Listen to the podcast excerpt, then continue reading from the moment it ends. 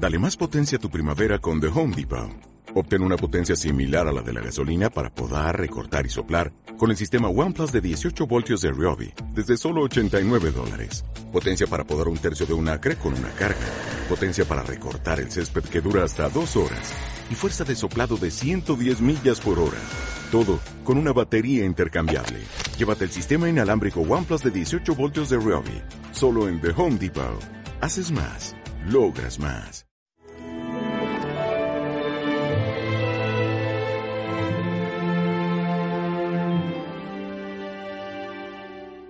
Id al mundo entero y proclamad el Evangelio.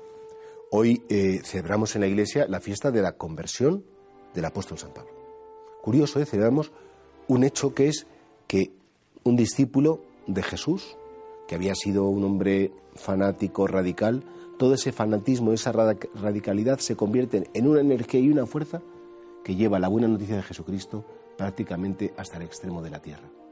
Esa conversión del apóstol San Pablo sabemos que, bueno, que efectivamente tuvo un comienzo en el tiempo, él se cae del caballo, camino de Damasco, escucha esa voz, se queda ciego, pero que la conversión no fue que ya quedó convertido para siempre, sino que la conversión es un proceso que tiene un comienzo y que llega al final de la vida. Por tanto, no nos pensemos que la conversión del apóstol San Pablo es que a partir de ese momento fue buenísimo, todo lo hizo bien y nunca más pecó. No, a partir de ese momento la conversión es ese darme cuenta de lo equivocado que estaba, cómo he perseguido a los cristianos, cómo he sido un radical fanático, asesino prácticamente, porque buscaba la muerte de los cristianos. Él consintió la muerte de San Esteban y que a partir de ese momento, una vez que yo me doy cuenta de lo equivocado que estaba, entonces comienza el cambio en mi vida. Y esa es la conversión que nos pide a nosotros. No tanto un mejoramiento moral de nuestra vida, que ojalá que así fuera, sino darme cuenta, Señor, no lo he hecho muy bien hasta ahora. Señor, he sido cómodo, he sido cobarde, he sido soberbio, he sido lo que sea.